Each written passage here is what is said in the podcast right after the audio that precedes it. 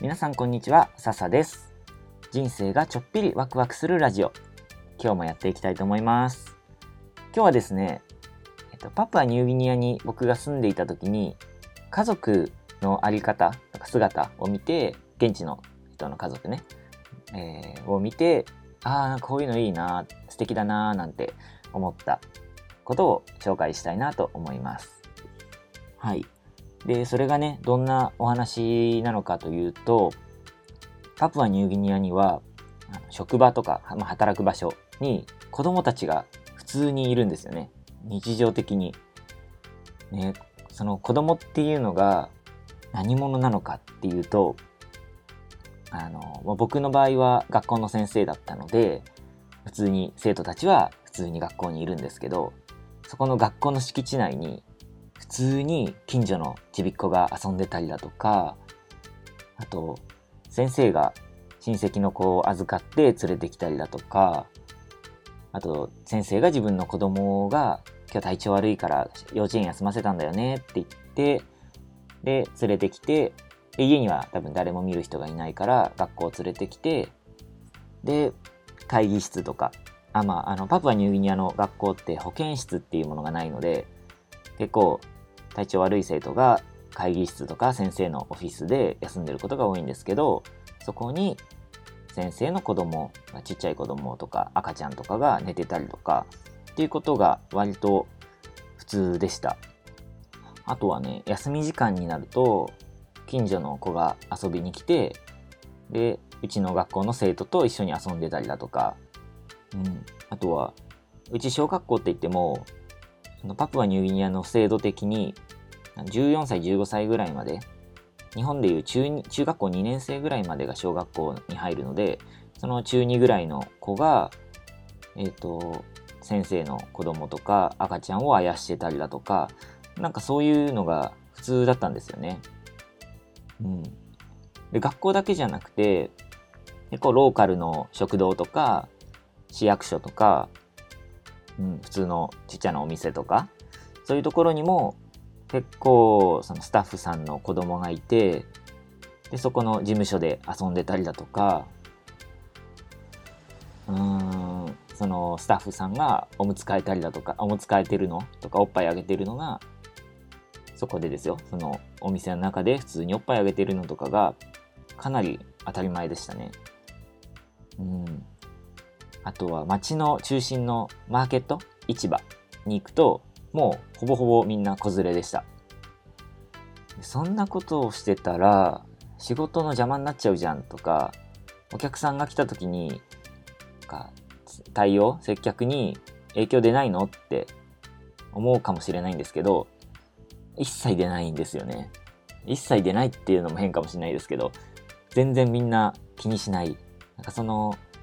おっぱいあげてるから接客がちょっと待ってねっていうのも普通だしあと子供たちがうるさくてなんかお客さんが文句言うとかもないしうんあとそもそもパプアの人たちはそんなに時間きちきちってしてないんで日本みたいに。なので時間遅くなってもそれで子供がいたから遅くなったり子供がいたから騒がしくなったりっていうことも全然気にしなかったんですよね。うん。だからそもそも子供ってそういうもんだし、親って子育てってそういうもんだろうっていう考え方がパプア人には多分あると思うんですよね。だから誰も文句言わないし、まあ、みんなみんなみんなで力を合わせて育ててこうよみたいなそんな雰囲気がありました。うん、でさすがに日本みたいになんていうのかな。時間通りに全部進めて、で、期限ももちろん守るし、お客様が来たら、神様のように対応してっていうような、そういう働き方というか、接客の仕方っていうのかな。対応の仕方だったら、さすがにそんなことはできないと思うんですよね。うん。で、時間通りにもう1分単位でじあの電車が来てで時間になったらきっちり出て出発してっていうところに車掌さんの子供がいて急に泣き始めちゃったら遅れちゃうってなったらそんなことできないじゃないですか対応が。あうまく伝わんないな。わかります？そう。なのでうんある程度のなんかゆとりというか緩さがないとそういう働き方はできないと思うんですよね。でそれが日本がいいのかパプアがいいのかどっちが悪いって悪いのかっていうようなそんなことは言えないと思うんですけどでもそういうお客さんも店員さんも働いてる人もみんなそれぞれお互いに理解があってそれが当たり前って思ってるようなそんな社会もなんかいいなって思いました。うん。でもねしっかり時間通りにやるから日本の勤勉さとかそういうのは認められてきてここまで発展してきたわけなのであながちあのどっちがいいっていうのは本当に言えない話なんですけどでもなんかちょっといいなって思ったあの直感で直感的にというか僕が個人的にいいなと思った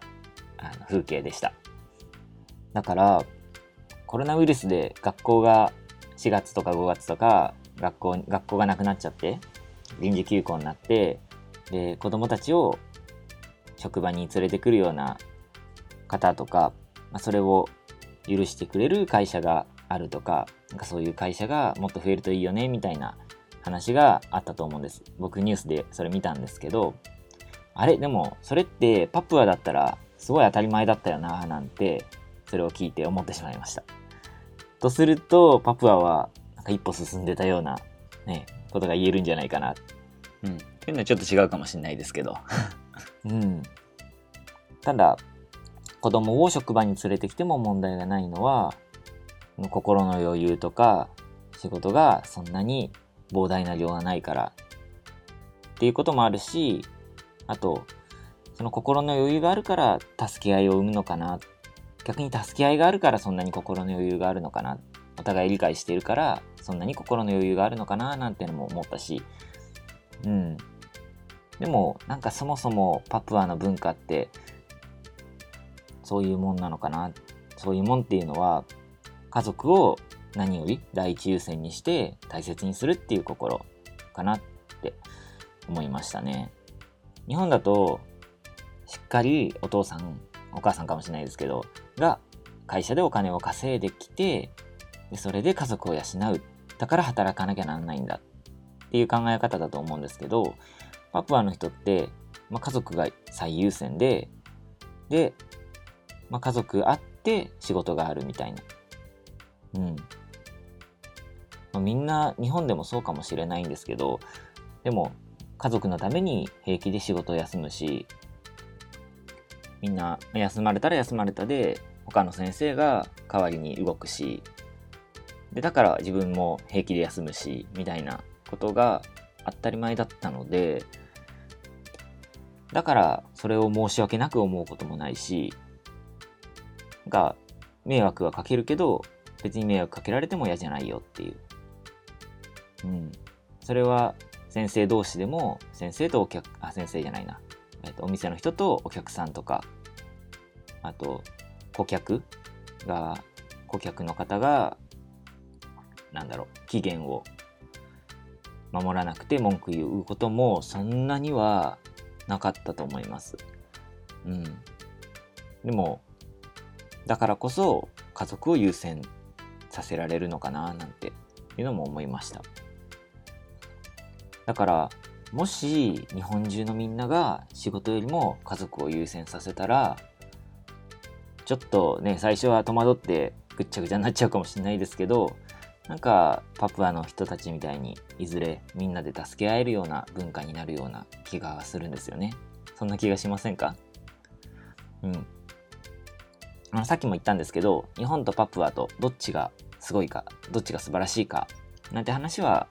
答えがない話だと思うんですけども、でもそんな家族を大切にするパプア人の心とか文化っていうのがなんかちょっと羨ましいなって思えたっていうお話でした。はい。ってことで最後まで今日も聞いてくださってありがとうございました。では、ぜひ他の回も、えー、聞いてみてください。それじゃあ、またね